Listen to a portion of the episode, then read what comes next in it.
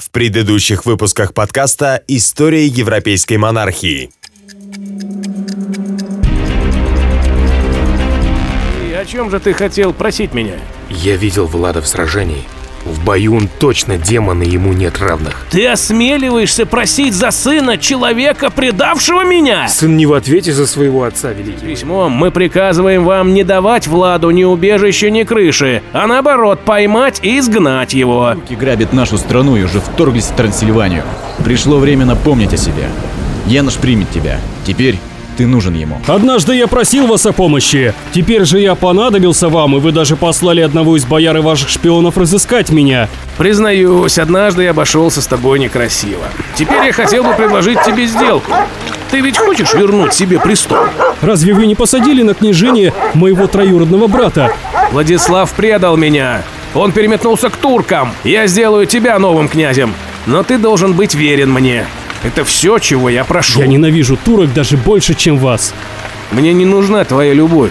Достаточно того, чтобы ты меня боялся и уважал. Казна разорена, господарь. Значит, соберите налоги. Это невозможно, господарь. Казначей бежал в Трансильванию, прихватив с собой финансовые ведомости. В деревнях и городах все чаще слышится ропот. Проклятие! Что бы я ни пытался сделать, я все время слышу одно и то же. Невозможно, нельзя, не положено. Султан Мехмед просит подтвердить вассальные обязательства Валахии. И чего же хочет от нас великий султан? Султан требует предоставить его армиям беспрепятственный проход через твои земли.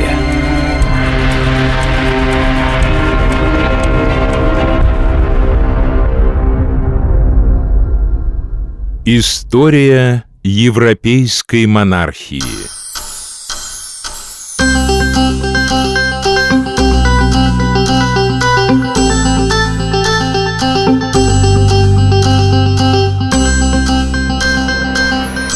Склоняю голову перед щедростью и великодушием султана. Что-то еще? Султан требует предоставить его армиям беспрепятственный проход через твои земли.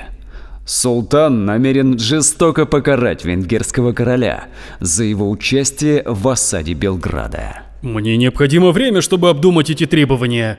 Условия слишком тяжелы для нас. Дай мне сроку три дня, Ахмед Паша, и я сообщу тебе о своем решении. Влад оказался в крайне неприятном положении. Дело в том, что в это самое время, когда ко двору валашского князя прибыл турецкий посланник, у него во дворце гостила делегация из Брашова. Саксонские бояре были приглашены в качестве свидетелей торжественной присяги, которую Дракула приносил венгерскому королю. Они представляли интересы короля Венгрии при заключении договора о вассалитете и, следовательно, присутствовали на торжественной церемонии инаугурации валашского князя. И вот теперь, в тот самый момент, когда знатные саксонцы собирались отбыть к себе во свояси, у них на глазах новоиспеченный князь принимает посла враждебного государства и о чем-то явно с ним договаривается. По всей видимости, скандал разразился серьезный. Это прослеживается из переписки Дракулы с советом Брашова. В своих письмах князю пришлось оправдываться и сетовать на свою тяжелую долю. Нам точно неизвестно, как именно развивались события в тот злосчастный день, но можно сделать предположение, что гостившие у Дракулы саксонцы попытались предупредить о прибытии турецкого посланника Брашов, куда срочно и направили гонца. Во всяком случае, такое предположение делает Светлана Лыжина, и хронология событий, реконструированная этим автором, это единственная вменяемая, на мой взгляд, версия событий, которую можно встретить на сегодняшний день в российской библиографии. Далее события развивались стремительно. От цепкого взора валашского князя не ускользнула тревога и подозрительная активность его гостей. Возможно, Дракула даже заметил исчезновение одного из них вместе с резвым скакуном из своей конюшни. И когда он понял, что брошавяне заподозрили его в сговоре с султаном, он начал оправдываться. Дальновидные честные господа, братья, друзья и соседи. Уведомляем вас, как и ранее уведомляли, что к нам приехал турецкий посланец. Как мы беспокоимся о делах собственных, так и о ваших делах мы даже больше, чем о своих беспокоиться и заботиться готовы. Вот и настал час, который мы предвидели. Большие тяготы, которые почти невозможно вынести, могут лечь на наши плечи по воле турок. Когда государь силен и отважен, тогда он может заключать мир на таких условиях, каких пожелает. Но если он слаб, тот, кто сильнее, придет и сделает по-своему. По этой причине мы сейчас спросим вас, чтобы вы немедленно направили подкрепление 200 или даже 100 или 50 лучших пехотинцев не позднее воскресного дня, который скоро наступит. Как увидят турки глазами силу венгров, начнут колебаться, а мы скажем, что более многочисленные отряды скоро подойдут. «Поспешите же, ибо Бог свидетель, о вашем благе и безопасности мы думаем, как о собственном!» Писано в Торговишке в ближайшую пятницу после праздника Рождества Девы Марии в год Господень 1456. Влад, краев трансальпийских воевода, также господствующий в земле Фагараша, брат и друг ваш во всем. Из этого письма мы с вами видим, что Влад пытался разрешить конфликт миром и оправдаться перед своими союзниками. То же самое когда-то делал и его отец, но Дракул тогда не был услышан. И вот теперь история повторялась. На этот раз молодой князь предлагал конструктивное решение. Дело в том, что во время тяжелейшей битвы под Белградом турецкая армия потерпела страшное поражение. Сам султан был ранен стрелой в бедро, отчего даже потерял сознание. После этого самоуверенность осман, сильно возросшая после взятия Константинополя, теперь заметно поубавилась. И Дракула, рассчитывая как раз на это обстоятельство, потому и предложил, чтобы брашавяне выслали в Валахию хоть какой-нибудь отряд, якобы для защиты собственных границ. Сложно представить, что турецкие посланники, увидев какие-то жалкие 200 или даже 100 копий, испугались бы Дракулу и его союзников. Но расчет князя был вовсе не в том, чтобы напугать турок, а в том, чтобы показать им, что присутствие венгерского гарнизона будет постоянно расти и что совершить быстрый и незаметный марш-бросок в Трансильванию, как они и планировали, у них не получится. Сражения окажутся затяжными, особенно учитывая условия горной местности, а венгры будут предупреждены заранее о наступлении со стороны Валахии. А это как раз именно то, чего и намеревался избежать Мехмед после неприятного поражения под Белградом. Но Трансильвания проигнорировала предложение Дракулы. Проще всего было продолжать обвинять князя, отсиживаясь за крепкими стенами купеческих городов, чем хоть что-то делать и рисковать собственными жизнями. И когда из Трансильвании не пришел ни один воин, а обвинения в предательстве продолжали сыпаться, молодой князь понял, что с высокомерными саксонцами бесполезно вести диалог. Разговаривать с ними можно было только с позиции силы. Такое пренебрежительное отношение союзников должно было развязать князю Валахии руки. Если судить объективно, то Влад Дракула более не обязан был придерживаться условий мирного договора с союзником, который сам ничего не делая для того, чтобы помочь князю отразить турецкую угрозу, продолжал в свою очередь что-то требовать от него. Однако сразу герой наших передач открыто ссориться со своим северным соседом не стал, ограничившись лишь определенными выводами, которые Влад сделал после этой неприятной переписки. Конфликт между Трансильванией и Валахией продолжал тем временем обостряться.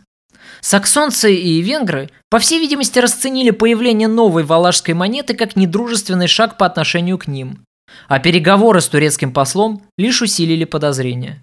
Поэтому спустя некоторое время они решают приютить на своей территории новых претендентов на Валашский престол. Мои распоряжения не выполняются, заседания княжеского совета игнорируются. Вы приходите, когда хотите, и уходите, когда хотите.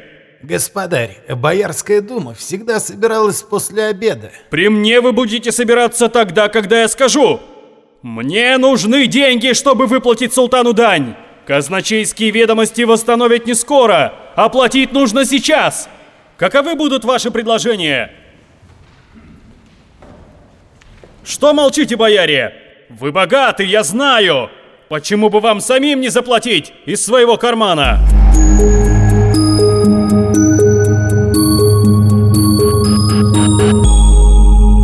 Змееныш начал скалить зубы. Он набрался наглости что-то требовать от нас, как будто он тут хозяин. Не прошло и полугода, как он сделался князем, а до сих пор так и не поумнел. Да, при Владиславе такого не было. Надо отыскать Дана. Мне напели птички, что он сейчас в Трансильвании. И что же это за птичка?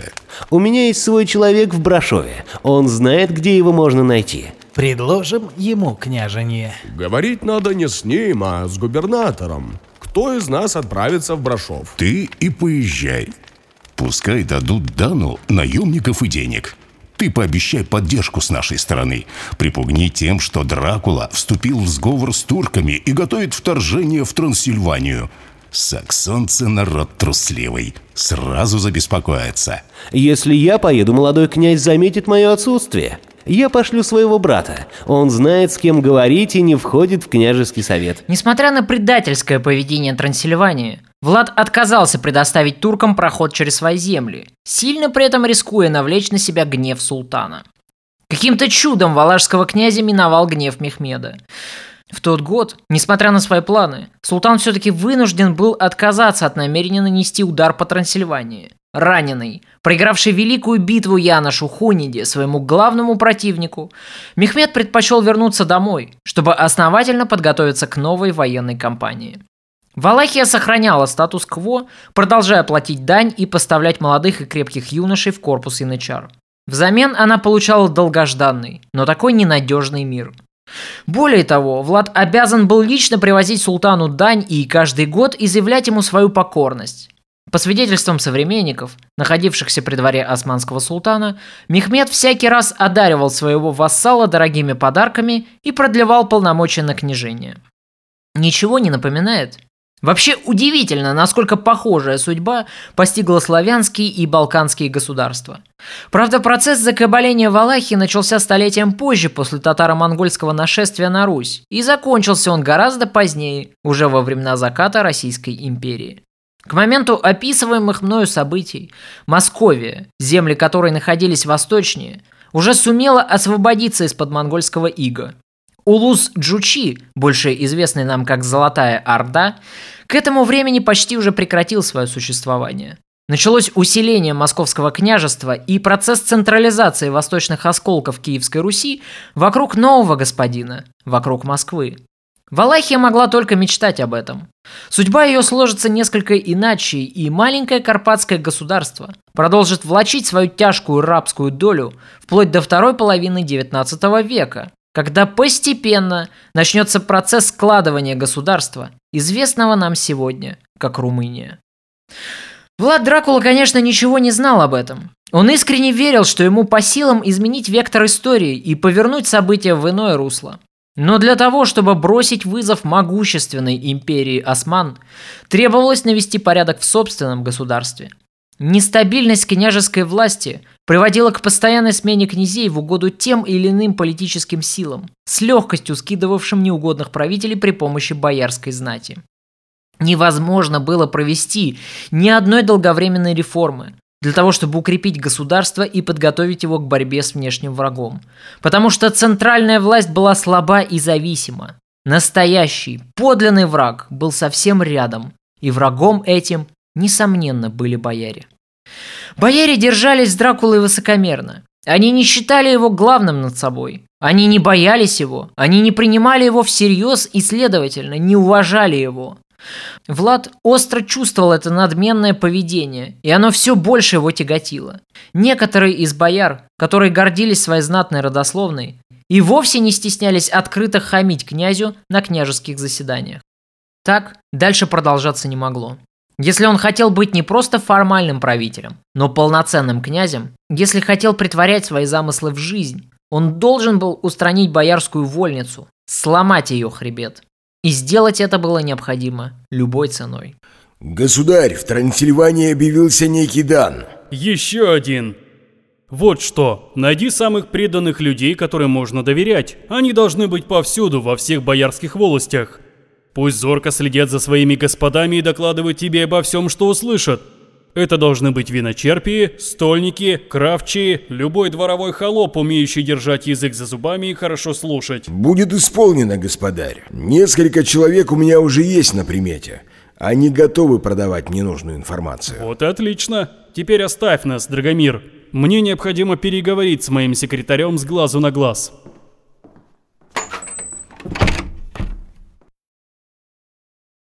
«Ну, рассказывай, что узнал!» Я поднял все княжеские указы за последние несколько лет и просмотрел все списки бояр, получившие новые земли и должности.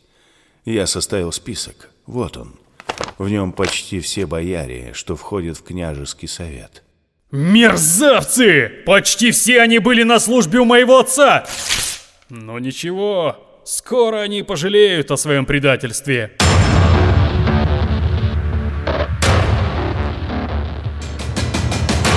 Влад опутал самых значимых из бояр сетью шпионов и доносчиков. Агенты князя исправно доносили о зреющем среди бояр недовольстве. Влад же к этому времени усиленно наращивал личную дружину. Преданные только ему отряды личной гвардии, которые назывались малым войском и преимущественно состояли из наемников. Среди этих людей и будет впоследствии делиться имущество казненного боярина – Поэтому дружина князя была непосредственно заинтересована в будущих боярских репрессиях. Она зависела от князя, и многие из ее числа будут беззаветно преданы своему господину, получая из его рук имущество и деньги. Нечто подобное чуть позже учредит в своем государстве и московский царь Иван Васильевич по прозвищу Грозный, который, надо сказать, был большим поклонником Влада Дракулы. Господарь, похоже, в среде бояр зреет заговор. Кто-то из преданных им людей уже направился в Трансильванию, чтобы готовить поход Дана в наши земли. Видит бог, не я начал эту войну. Немедленно арестуй всех изменников и посади заговорщиков на кол, чтобы другим не повадно было. Господарь, не спешите. Этим вы только сплотите ваших врагов вокруг тех, кто останется на свободе. Всех бояр без доказательств мы на кол пересажать не сможем. Оставшиеся начнут действовать. Что же ты предлагаешь? Близится Пасха, государь. Почему бы не пригласить знатных вельмож в княжеский дворец на празднество?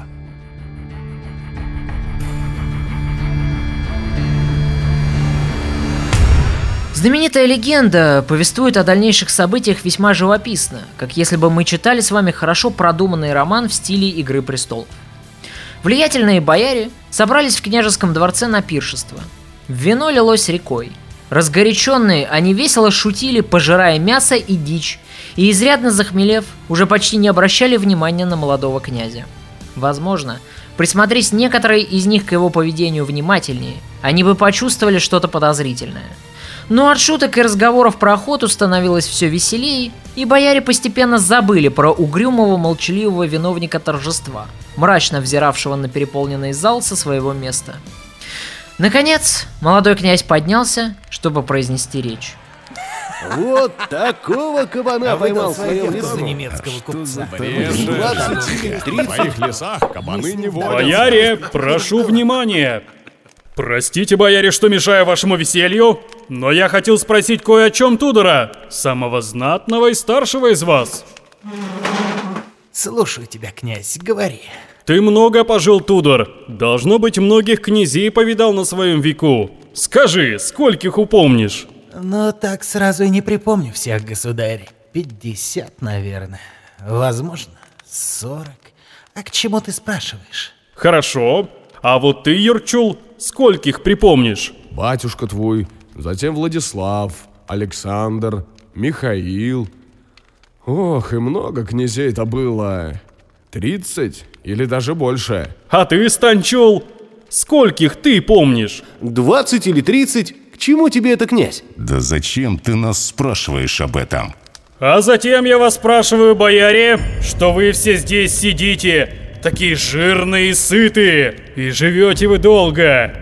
Многие из вас посидели, дожили до внуков, а князья сменяются каждый год в истерзанной Валахии. В том не наша вина, князь. Сам знаешь, какие соседи у нас грозные. Да? А кто брата моего заживо похоронил? Уж не ты ли, Станис? Кто дядюшку моего отравил? Уж не ты ли, Ярчул? Кто Владислава предал на поле битвы? Нам надо уходить. Князь что-то недоброе затеял. Проклятие. Поздно уже. Он дворец окружил своими людьми. Я все слышу. Поздно вам уходить. Я гостей своих не отпускаю, пока они все угощения не попробуют. Эй, Драгомир, поди сюда. Пусть помогут выйти гостям моим на улицу. И тулупы беличьи с них снимайте, чтобы жарко им не было. Одумайся, князь, что ты делаешь? Побойся Бога и Христа. Не ведаешь ты, что творишь. Ведаю. Хорошо ведаю. Вам надо было Бога бояться, когда 9 лет назад вы брата моего живьем схоронили. Существует несколько версий того, как развивались дальнейшие события, и у историков нет однозначной точки зрения насчет конкретного наказания, которое постигло бояр в тот воскресный день. По одной из версий, их выгнали на улицу в мартовский холод, после чего люди князя погнали их как простых рабов на строительство крепости Паинари, которую Влад задумал заложить на вершине высокой и неприступной скалы. Бояре, согнанные к подножью этой скалы, вынуждены были сразу же приступить к строительству высокой лестницы, а затем и самой крепости. Многие из них во время строительства умирали от голода, другие срывались в пропасть, третьи, не пережив тяжелого физического труда, заболевали от нервного истощения и умирали там же, на стройке. Одежды их давно превратились в рванье, от дорогих шуб остались лишь лохмотья, а сапоги были истерты до дыр. Уцелели лишь немногие, и именно им Дракула якобы и позволил уйти после завершения строительства. По другой версии, менее лояльный князю, Дракула приказал посадить всех бояр на кол – при этом он остроумно распорядился приготовить коли разной высоты, с тем расчетом, чтобы самых знатных из бояр насадить повыше, а тех, кто имел родословную поскромнее и удел помельче, надлежало посадить на кол поменьше. Так, несчастные, насаженные по колям и корчились на мартовском морозе, пока не умерли в страшных мучениях. Но даже после смерти их трупы еще долго не снимали, в назидание остальным уцелевшим. Пролив первую кровь, Дракула вдруг почувствовал свою силу. Он доказал всем, и прежде всего самому себе, что в этой стране он главный. Он отдал жестокий приказ, и его исполнили. Бояре, которые кичились своим положением, родословной и деньгами, были или посажены на кол, или превращены в рабов на стройке. Не спасла их ни родословная, ни деньги, ни личная дружина. Никто не посмел за них заступиться – Княжеский суд свершился. Приговор был исполнен. Усмирив врагов внутри своей страны, Влад решил попробовать присмирить и соседей, которые пригрели в своих землях людей, оспаривавших его власть. Сперва он предупредил, разослал письма городской знати Брашова и Сибиу с требованием выдворить преступников, как однажды выдворили они и его, когда в Валахии правил Владислав Данешти. Но только на этот раз Саксонцы не стали этого делать. Влад расценил это ледяное молчание как акт агрессии. И тогда в апреле 1457 года, сразу же после кровавой Пасхи в Терговиште, Влад Дракула перешел со своей дружиной границу Валахии.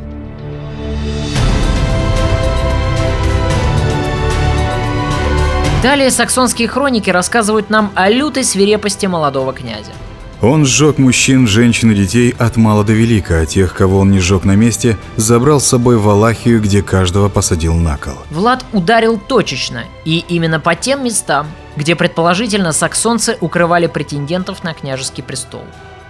После того, как ему не удалось разыскать конкурентов, он направился на Брашов. Это было уже серьезно. Молодой валашский князь не просто впервые проявил агрессию в отношениях со своим северным соседом, но он сделал это открыто и дерзко. Он посмел дерзнуть на вассальные земли самого венгерского короля. Этим он дал понять, что готов зайти так далеко, насколько это потребуется для отстаивания собственных интересов.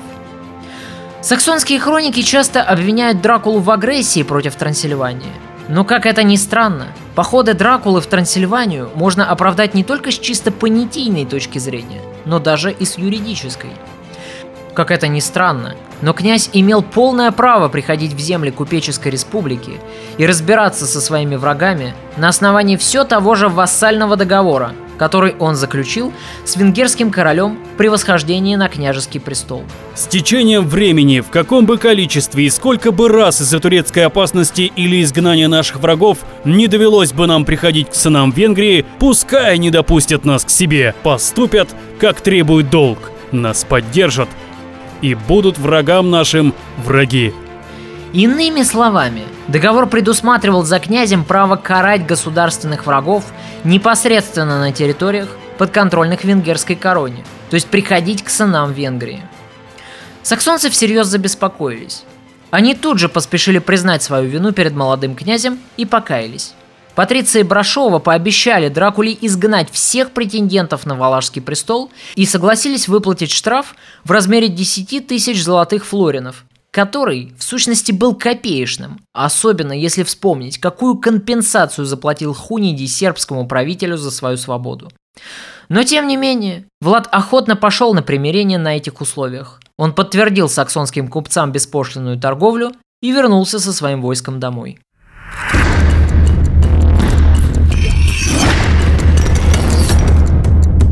Господарь, в приемной вас ожидает еще один посетитель. Кто таков? Назвался купцом Факой из Краевой.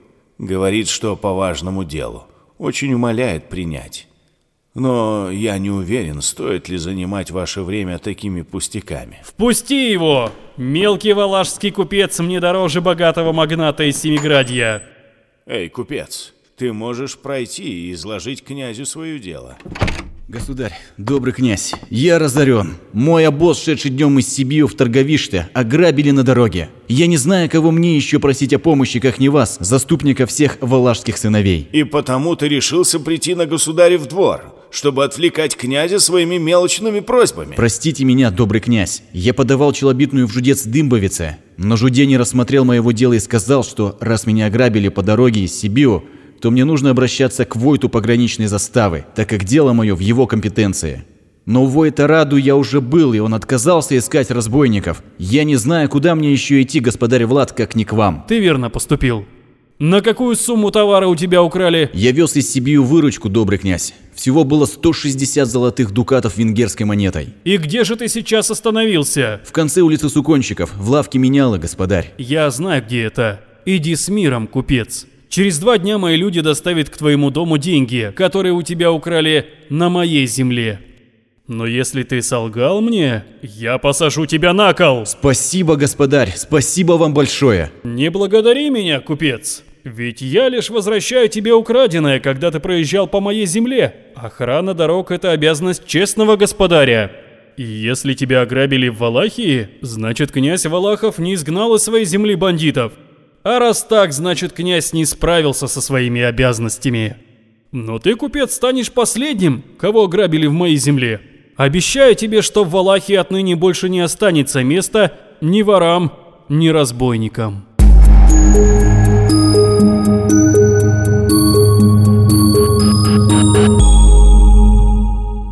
Вы вернете ему деньги, господин? Сперва я проверю, не обманул ли он меня.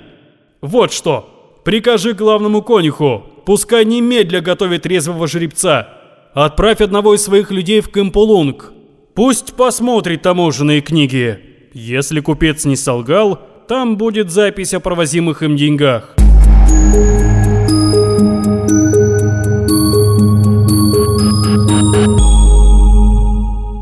Господарь, я пришел к вам, чтобы сообщить, что получил сегодня утром от великого ворника деньги. Зачем же ты снова явился ко мне? Простите меня, князь, но произошла ошибка.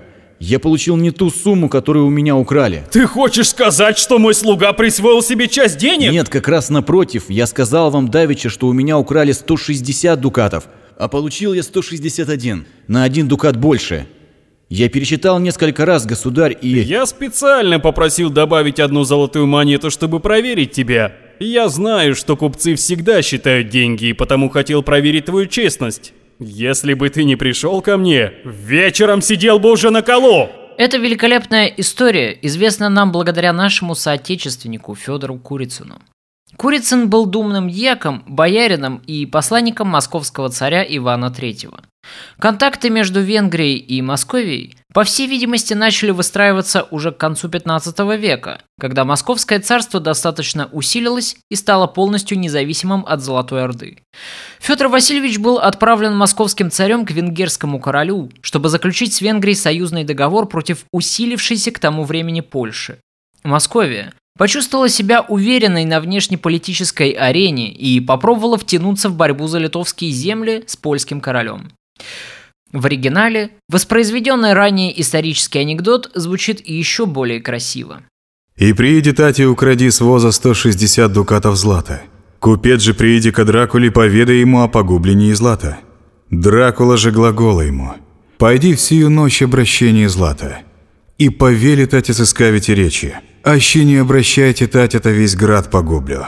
А сам своим повели на воз, гостю свою злато в таи положите и приложите единый златник. Купец же обреете златники и сочтете дважды и трижды. Обреташь единый златник и шед по воде Дракуле. Речи. Государю, обретах златок и есть единый златник лишний, а не мой.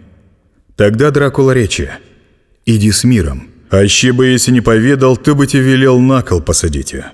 И тот час и Татя, сыскав, привели и повели его Дракула на кол посадите. Вора нашли, посадили на кол, золото купцу вернули. Свершилось правосудие. В этой истории Дракула предстает перед нами разумным и справедливым правителем, который творит Соломонов суд. Пожалуй, это единственный исторический анекдот про Дракулу, который выставляет нашего героя с положительной стороны. Среди остальных сказаний, которые тщательно записал Федор Васильевич, множество таких, от которых кровь стынет в жилах. Расскажу вам об одном из них, самом известном. Когда наш герой только-только стал князем, он увидел, насколько обескровлена и разорена его страна. Кругом было множество бродяг, на дорогах орудовали шайки грабителей. И тогда Дракуле якобы пришла в голову простая идея, как избавиться от бродяг и нищих в своей стране.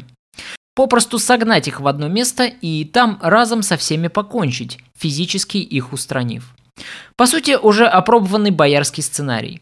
Знаменитая легенда рассказывает нам о том, что князь приказал созвать всех бродяг нищих и просто подозрительных людей на пир в большой деревянный терем. Когда торжество было в самом разгаре, Дракула распорядился запереть дом и поджечь его. Множество людей сгорело заживо или задохнулось от дыма. Этот исторический анекдот можно встретить как в национальном румынском фольклоре, так и в иностранных хрониках, что придает ему в глазах историков лишь больше значимости. Валашский князь предстает перед нами уже несправедливым и мудрым правителем, а каким-то извергом, поголовно истребляющим людей. Примечательно, что даже при съемках патриотического фильма «Влад Цепиш» румыны использовали эту легенду, несколько облагородив ее. Дракула в румынской версии якобы приказал сжечь только здоровых людей, скинувших в пьяном угаре свои костыли и повязки, а по-настоящему больных он, дескать, заботливо вывел из терема, не подвергнув страшной экзекуции. Таким образом, князь расправился с настоящими лицемерами и ворами. Да и по делам им, скажет любой зритель. Конечно, это всего лишь выдумка сценариста, который стремился слепить из Дракулы национального румынского героя. По немецкой же версии, более враждебный к Дракуле, тот никого не щадил и даже якобы спросил у нищих, «Хотите, я сделаю вас счастливыми?» На что люди, не понимая, к чему клонит князь, охотно закричали, что «хотим», по всей видимости, вкладывая в слово «счастье» свое понятие, сугубо меркантильное. Тогда князь приказал своим людям запереть терем и поджечь его, а приближенным, а через них и нам, далеким потомкам, объяснил свой поступок так. Во-первых, пускай не докучают работящему люду и не будет нищих на моей земле, а будут все богаты. А во-вторых, я и сам их освободил, пусть не страдают они на этом свете от нищеты и болезней. Во всей этой истории меня удивляет не сама жестокость, якобы проявленная валашским князем, но то, с каким педантизмом все историки, которые берутся исследовать биографию Влада Дракулы, ссылаются на эту историю, как на подтверждение маниакальности и садизма Влада Дракулы. Вадим Эрлихман, весьма уважаемый историк, даже пишет в своей книге, что, цитирую, «эта история, как и похожая на нее, вряд ли выдумана для очернения воеводы, поскольку вызывает невольное уважение к нему». Какой хороший аргумент приводит историк в подтверждение подлинности простой сказки, если уж называть вещи своими именами. Давайте же с вами во всем этом разберемся более детально. Все жуткие рассказы о кровожадности Влада Дракулы до нас дошли в основном благодаря четырем людям.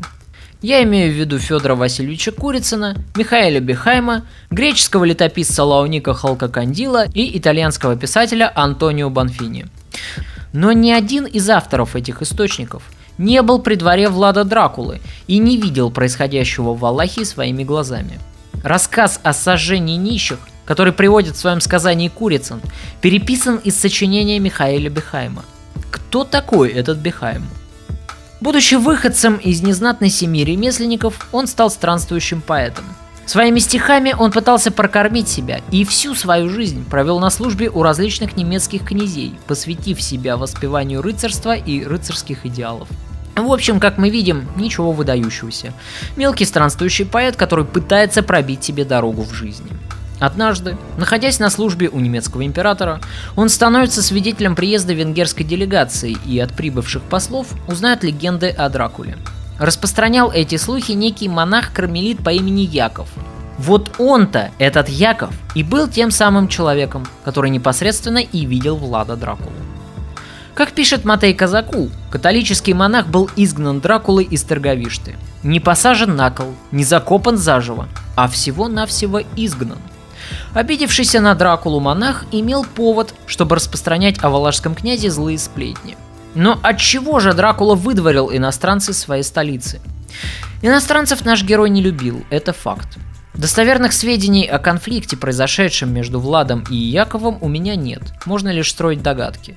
Зная о приверженности Влада к православию, о щедрых пожертвованиях православным монастырям, можно с уверенностью предположить, что католический монах был отправлен на территорию Валахии, чтобы основать там католическую общину, что и вызвало неудовольствие Дракулы. Конечно, в своей истории Яков об этом не рассказывает. Называя валашского князя извергом, он рассказывает нам совсем другую историю, которую вслед за ним и воспроизводят в своих книгах многие западные историки, в том числе и наш отечественный историк Николай Карамзин. Расскажу вам об этой легенде в его изложении. Однажды, пишет Карамзин, пришли к нему два монаха из Венгрии. Дракула желал знать их мысли о себе, «Ты хочешь быть правосудным», — отвечал старейший из них, «но делаешься тираном, наказывая тех, коих должны наказывать единственно Бог и совесть, а не закон гражданский». Другой хвалил тирана, как исполнителя судов божественных. Велев умертвить первого монаха, Дракула отпустил его товарища с дарами и, наконец, увенчал свои подвиги с сожжением всех бедных, дряхлых, увечных в земле Воложской, рассуждая, на что жить людям, живущим в тягость себе и другим – Автор мог бы заключить сию сказку прекрасным нравоучением, но не сделал того, оставляя читателям судить о философии Дракулы, который лечил подданных от злодейства, пороков, слабостей, нищеты и болезней одним лекарством – смертью. Итак, вернемся к нашей легенде о сожжении нищих, на которую также ссылается и Карамзин. По всей видимости, поэт Бехаем, ознакомившись с рассказами брата Якова, начал писать свою знаменитую поэму о тиране, зовущемся Дракулой, воеводе Валахии. В эту поэму Бехайм включает тексты из немецких памфлетов, распространявшихся венграми и саксонцами, то есть по сути врагами Влада Дракулы, и добавляет к ним еще несколько историй из рассказов брата Якова, католического монаха, изгнанного из Валахии и имевшего свои причины ненавидеть валашского князя. Таким образом, мы получаем весьма однобокую точку зрения, рассказанную врагами Влада Дракулы, имевшими множество причин, чтобы его не любить. Об этих причинах мы подробно поговорим позже. Отвлечемся теперь ненадолго от Влада Дракулы и поговорим с вами об архиепископе Майнца Гаттоне, который жил и управлял немецким епископатом в XI веке. Вы спросите, при чем здесь это? Сейчас поясню. Зловещая легенда об этом человеке была переведена в стихах русским поэтом Василием Жуковским, который, очевидно, был знаком и с текстами писателя Симеона, еще в XVI веке переложившим сказание о епископе Гатоне на русский стих. Мы изложим российскую версию немецкой легенды в более современном и красивом переводе Жуковского.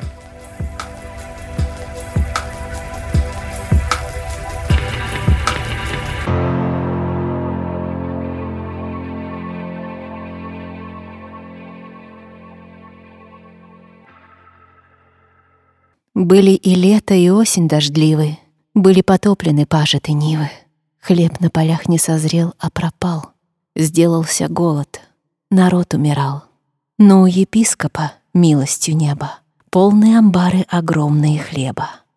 Жито сберег прошлогодний он, Был осторожен, епископ Гатон. Рвутся толпой и голодный нищий В двери епископа, требуя пищи. Скуп и жесток был епископ Гатон.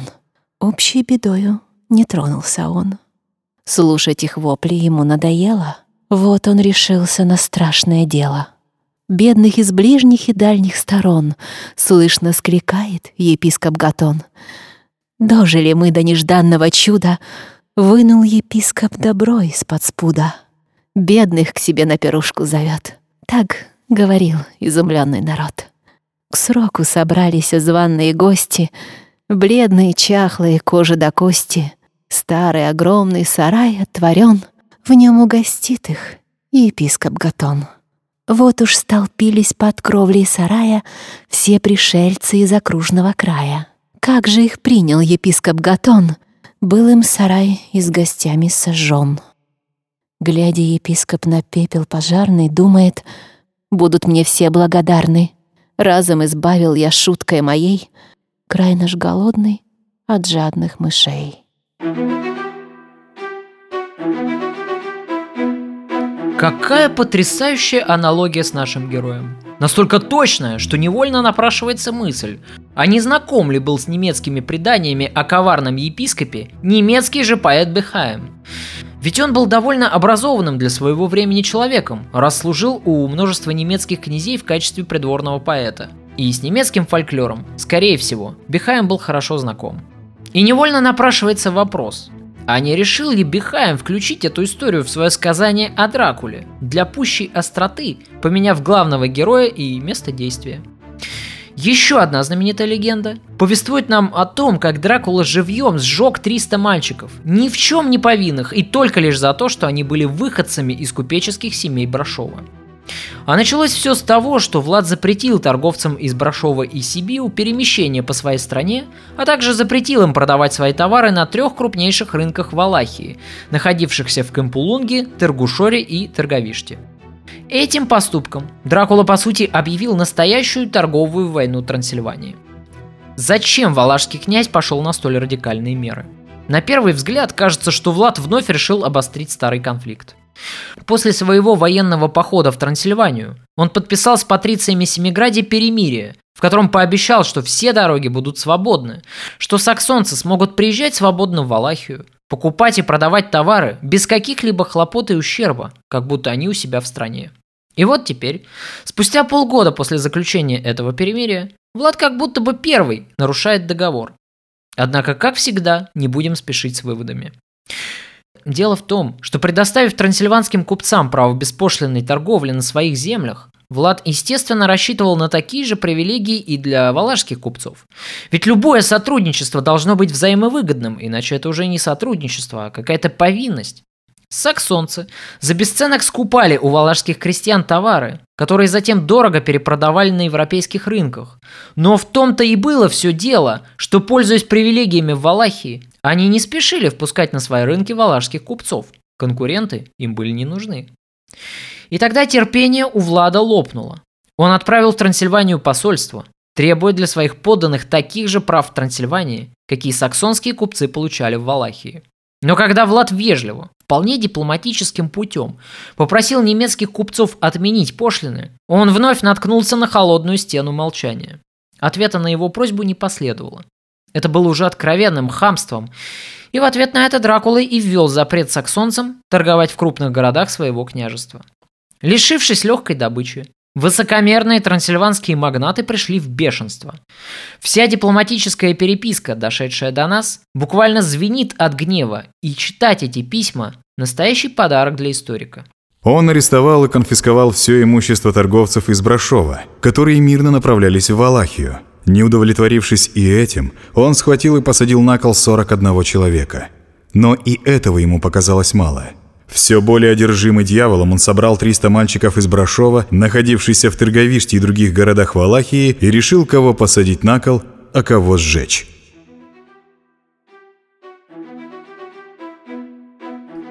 Вот так и рождаются легенды о зловещем и кровавом демоне Изверге. В ответ на это в Трансильвании объявляется очередной претендент на Валашский престол, некий Дан.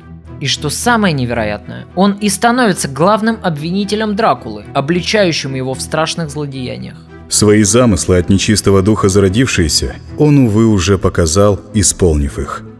Некоторых купцов из означенного Брашова он схватил, заковал в крепкие оковы, а некоторое имущество и вещи он все похитил – Однако, не удовлетворившись похищением имущества, он тех купцов и посланцев подверг душераздирающей и достойной сожаления казни без оснований и каких-либо соответствующих обвинений.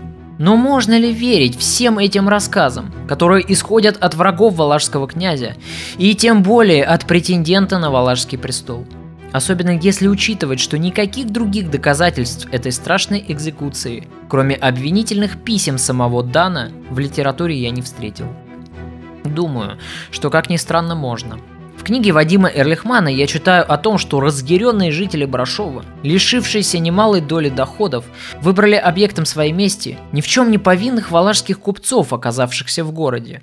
Их схватили, притащили на рыночную площадь и там посадили на кол. После этого Дракула вполне мог позволить себе ответить на жестокость жестокостью, что он, возможно, и сделал. И тогда его обвиняют в чудовищных преступлениях и в сажании невинных саксонских мальчиков на кол. Налицо информационная война, которую Дракула проиграл. Ведь сегодня именно он для нас и является олицетворением жестокости и террора. А теперь подытожим все вышесказанное. Что касается расследования боярского заговора и расправы над боярами, эта история выглядит вполне правдоподобно. Дракула действительно имел веский мотив, чтобы наказать бояр, возомнивших себя независимыми и посмевших перечить князю и строить против него заговор. Хроники приводят цифру репрессированных с двумя нулями, однако современные историки давно уже придерживаются однозначной точки зрения, что Дракула расправился максимум с 50 боярами, а возможно, что их число было даже около 10. Что касается жутких историй про массовое истребление нищих, как мы видим, они весьма сомнительны. Во-первых, аналогичная легенда о массовом сожжении нищих уже имелась в немецких хрониках, повествующих о епископе Гатоне, жившем в XI веке, что делает такую же легенду о Дракуле особенно сомнительной, тем более учитывая, что Влад вряд ли был знаком с немецкими хрониками, в отличие от автора сказаний о нем – во-вторых, все эти страшные легенды сочинялись и пересказывались либо людьми, никогда не бывавшими в Валахии и не знавшими Дракулу лично, либо его прямыми врагами, целью которых было оклеветать Дракулу. Среди этих врагов был и его родственник, метивший на престол, и саксонские купцы, и венгерский король. У венгерского короля были свои мотивы, о которых мы поговорим позже. Саксонцы же мстили Дракуле за введение торговых пошлин, за отказ от венгерской монеты и за карательные походы в Трансильванию. Все гравюры, изображающие Дракулу безмятежно обедающим в окружении посаженных на кол людей, также печатались на территории Трансильвании. Конечно, Дракула не был ангелом. Время было суровым, и свою власть надо было отстаивать жесткими мерами. Прояви государь милосердие, это тут же было бы воспринято большинством людей как слабость.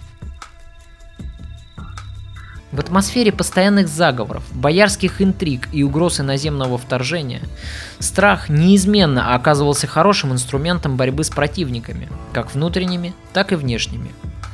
Нескольких жестоких расправ над врагами и нарушителями закона, как правило, оказывалось достаточным для того, чтобы многие люди, и в том числе бояре, призадумались бы и лишний раз поостереглись бы идти против власти. Но если мы посмотрим на историю Европы, Вспомним того же Людовика XI, который сажал своих врагов в железные клетки, то мы увидим, что Дракула был вполне типичным представителем своей эпохи. И правильно ли судить власть имущего человека современным судом, основанным на принципах гуманизма, каким судят простых людей, не обремененных властью и заботами о том, как эту самую власть удержать? А если и судить такого человека, то правильно ли принимать в расчет слухи и сплетни, пересказанные его недоброжелателями и людьми, никогда не видевшими его и выполнявшими заказ влиятельной венгерской и саксонской знати. Я лично думаю, что нет, неправильно. Тем временем Дан Данешти, прочно осевший в Трансильвании, продолжал активную информационную войну против Дракулы.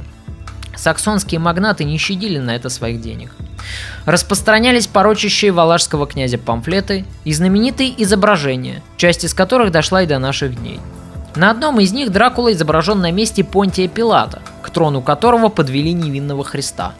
На другом изображении можно увидеть Дракулу, уже распинающего апостола. Не стесняясь больше никаких фантазий, даже самых невероятных, Дракуле приписывается поедание младенцев, поголовное сажание всех вокруг на кол, и удивительно, как только не догадались ему приписать вампиризм. Ничего, очень скоро Брэм Стокер восполнит и этот пробел. Размах клеветы был настолько широк, что слухи поползли уже и по немецким землям, распространяясь в Священной Римской империи.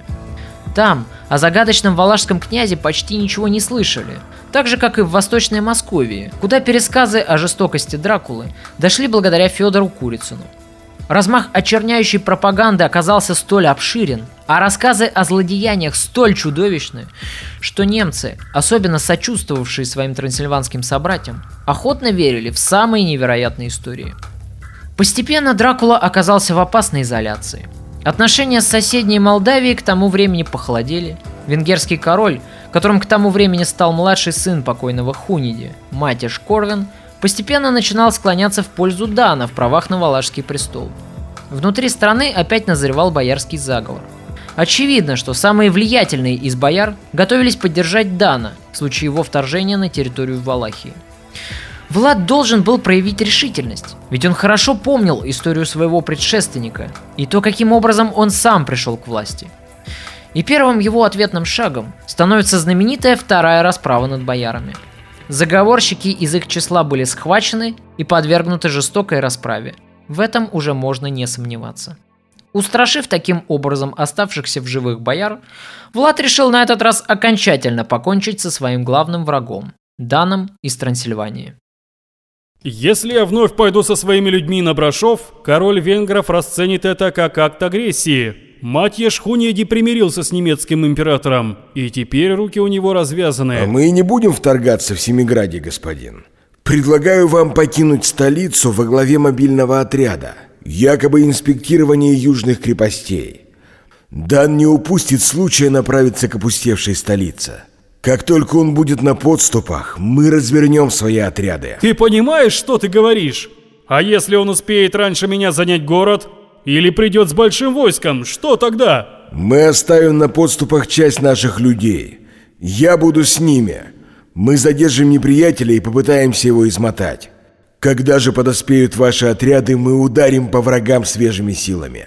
Не думаю, что саксонцы снабдят Дана большой армией. В начале весны 1460 года Дан переходит горы и направляется к столице Валахии. Он рассчитывал легко занять пустующий город, пока Дракула со своими войсками находился на южных рубежах княжества. Но его поджидала засада. Отряды Дракулы, выставленные охранять подступы к столице, задержали продвижение неприятеля и вступили с ним в тяжелую схватку. В это время быстрые гонцы уже доскакали к княжеской ставке, успев предупредить князя о выдвинувшейся армии противника. Всего за несколько дней Влад успел вернуться назад и подоспел как раз вовремя. Подкрепление, пришедшее вместе с ним, оказало на врага деморализующий эффект. Дракула применил еще одну хитрость. Он пообещал сохранить жизни ближнему окружению своего конкурента, таким образом выведя их из конфликта. Это и сыграло решающую роль. Дан был предан своими соратниками, окружен отрядами Дракулы, сбит с коня и захвачен в плен. Конец его был трагичен. За все свои злые сплетни, козни и клевету Дракула решил разыграть для своего недруга целое представление. На глазах у Дана для него вырыли могилу, а специально приглашенные священники принялись отпевать еще живого человека. Возможно, Влад собирался похоронить своего противника заживо, точно так же, как бояре когда-то поступили с его братом. Тем не менее, он все же передумал. Может быть, Дану удалось разжалобить того, кого он называл в своих письмах учеником дьявола. А может быть, Дракула сам не захотел отвечать на жестокое убийство старшего брата новой жестокостью. Как бы то ни было, но в качестве величайшей милости Влад ограничился отсечением Дану головы. Thank you